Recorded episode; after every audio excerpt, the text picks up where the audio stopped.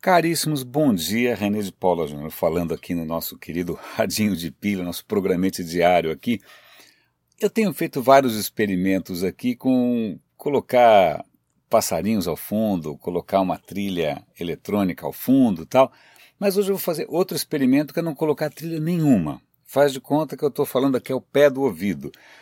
Se é que isso é algum, algum consolo, mas eu até gostaria que vocês me dessem algum, algum, feedback, porque eu sei que eu não sou muito referência para algumas coisas, porque eu acabo fazendo algumas coisas, eu não sou muito bom de enfeitar, de finalizar, de, de deixar tudo muito bonitinho. Assim que, que eu acho que está relativamente pronto, eu já gosto de, de passar para frente. É, é bom, é o meu é o meu jeito. Então, por favor, é, eu fiz outro dia um teste, eu perguntei para vocês se era melhor o passarinho, se era melhor não sei o que lá, e, e, as respostas foram interessantes. Mas hoje eu quero fazer esse teste falando aqui ao pé do ouvido. E ao pé do ouvido é uma boa deixa para comentar algumas coisas do, do, dessa feira móvel de Barcelona que teve agora, que é lógico, a Samsung roubou a cena, a realidade virtual, os óculos roubaram a cena, o Mark Zuckerberg roubou a cena, isso vocês devem ter visto ad nauseam, né? Para todos os lados tal.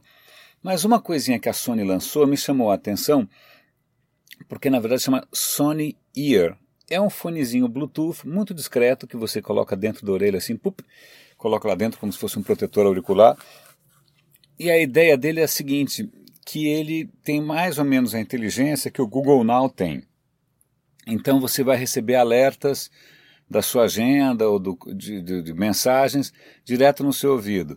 Você vai poder perguntar e marcar é, recados falando. Então, esse, esse, esse aparelhinho, além de funcionar, claro, como um foninho Bluetooth para você fazer as ligações, ele é mais ou menos como se fosse aquele. Vocês viram o filme, né? Her. É que é lógico, não é Scarlett Johansson sussurrando, não sou eu sussurrando, não é ninguém sussurrando, mas a ideia é mais ou menos essa: você ter no seu ouvido um aparelhinho que está sempre escutando você. Em princípio, você vai poder dar comandos de voz e, em princípio, ele também vai te avisar de coisas importantes automaticamente.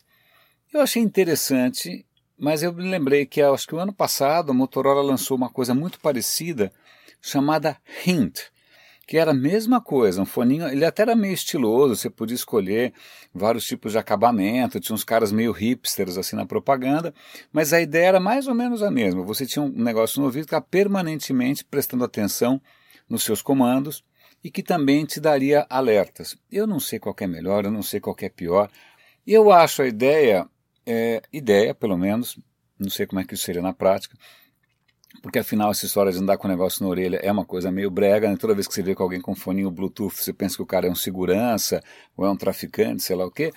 Mas eu lembro que há muito tempo atrás, quando eu estava, eu trabalhei um tempo na Microsoft, eu participei uma vez de um, de um congresso, de um evento, tal, e tinha um exercício lá de imaginar como seria a interação, né, com os computadores no futuro. E o que eu propus, isso foi 2007, faz quase 10 anos, 9 anos, o que eu propus foi uma coisa mais ou menos parecida com o Her, que na verdade você não, não carregaria uma tela, você carregaria um negocinho no, no, seu ouvido, na sua orelha, em que uma voz, né, te fala, ó, você, você acabou de chegar na cidade X, amanhã vai ter um evento super bacana, como você gosta de livros, tem aqui uma livraria, né, que a interação homem-máquina fosse uma coisa mais tipo esquizofrênico que ouve vozes, né? Basicamente isso. Então, é isso que eu tinha imaginado lá atrás. Eu continuo é, curioso para ver uma boa implementação disso. Eu tenho o, meu celular é Android e o Google Now e, e o próprio Android ele tem, ele responde bem para alguns comandos, não para todos.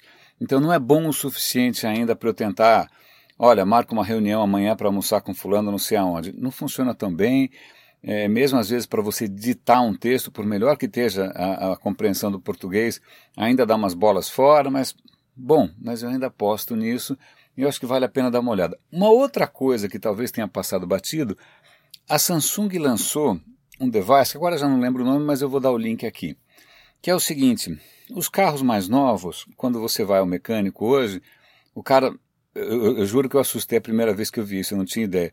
Eu, eu cheguei no meu mecânico, o cara estava limpinho, que eu já achei estranho, provavelmente o mecânico está besuntado. É, e ao invés de abrir o capô, ele entrou no meu carro, tirou lá uma tampinha do painel e lá tinha uma conexão, parecia uma porta USB gigante. Aí ele encaixou um computadorzinho de mão e fez um diagnóstico dali. Cara, eu, né, eu fiquei maravilhado. Falei, nossa, que espetáculo tal. O que, que a Samsung fez? Como grande parte dos carros mais novos hoje tem essa mesma porta, isso é padronizado, ele, eles fizeram um aparelhinho que vem com um chip 3G. Tá? Na verdade, roda o sistema operacional da Samsung, não roda Android, mas tanto faz. Mas a ideia é que você pluga esse aparelhinho nessa porta USB do carro, que eu não lembro como é que chama, obviamente tem um nome isso. Então, no artigo aparece lá o nome, vocês dão uma olhada. Mas a ideia é que, em princípio, isso faz com que o seu carro esteja conectado à internet e você possa monitorar várias coisas do seu carro por um aplicativo. Né? Então você pode monitorar a saúde do teu motor, você pode monitorar a regulagem, você pode monitorar onde ele está, o que é interessante, né? De repente você tem essa ponte aí entre qualquer carro e qualquer smartphone, achei legal essa história. É óbvio que isso dá um medo desgraçado, como já está acontecendo por aí, de caras demonstrando que esses carros, esses smart carros, eles são passíveis de serem hackeados. É, tem um, eu vou dar link aqui para uma matéria em que o cara o cara está dirigindo um carro, o hacker de longe, ele consegue desabilitar os freios, é, ligar o rádio no volume altíssimo. Então tem esse componente aí de pesadelo que vem junto com a internet das coisas. Aliás, eu vou dar uma dica absolutamente deliciosa, que é um canal no Twitter, um ID no Twitter chamado Internet of Shit. Internet of Shit é uma sátira da Internet of Things. Então o cara fica coletando coisas absolutamente surreais, mas verdadeiras, que acontecem com esses devices que estão conectados na internet. Desde o tipo, você vai abrir a, a, o seu carro, mas a chave fala, desculpa, eu estou fazendo um update agora, você não consegue abrir o raio do carro, até você, sei lá, o, o... é muito divertido. Assinem, eu, dou muita risada, é bom para fazer um contraponto com essa questão toda de, de, com esse entusiasmo com relação à internet das coisas, que é a próxima onda, né? A, a, onda de wearables não foi tão longe assim, a onda de não sei do que não foi tão longe assim, agora a próxima onda é a Internet of Things.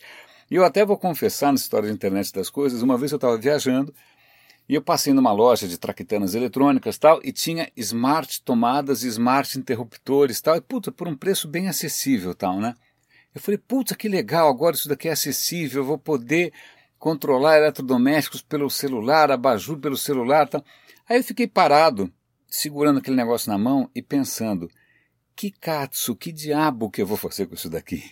Eu fiquei acho que uns 5, 10 minutos, minha mulher rodou a loja inteira, até quando ela voltou, eu continuava segurando aquilo na mão, falei, meu, na boa, dane-se, eu não preciso de uma smart tomada, eu não consegui imaginar nenhum cenário de uso né, para ter uma smart tomada ou um smart interruptor. Eu falei, meu, né, tecnicamente é muito interessante, mas ainda não é isso. É, para encerrar, eu sempre falo da NASA, vocês devem ter visto isso por aí, mas acho que vale a pena rever, porque a NASA criou, eles devem ter um departamento lá dentro de comunicação que é genial, né? Eles criaram uma série de posters, como se fosse posters de agência de turismo, posters de viagem, mas de viagens espaciais. Então, pôster sobre é, viagem para as luas de Saturno, viagem para não sei aonde, o planeta não sei o que lá. Cara, não só o texto é bárbaro, as ideias são muito boas, como a direção de arte, o acabamento dos pôsteres é genial. Isso é gratuito, você pode baixar em alta resolução, você pode imprimir se quiser, botar na parede. Eu, se estivesse trabalhando em algum lugar agora, ia ter todos eles no meu, no meu cubículo, ia ser uma farra. Espero que vocês tenham gostado. E, por favor, comentem se essa minha conversa ao pé do rádio aqui, sem nenhum tipo de fundo, fica legal. Se é legal colocar algum fundinho para distrair ou não, porque se deixar, vamos que vamos, eu continuo desse jeito sempre. Grande abraço, bom dia para vocês. René de Paula Júnior falando aqui no Radinho de Pilha.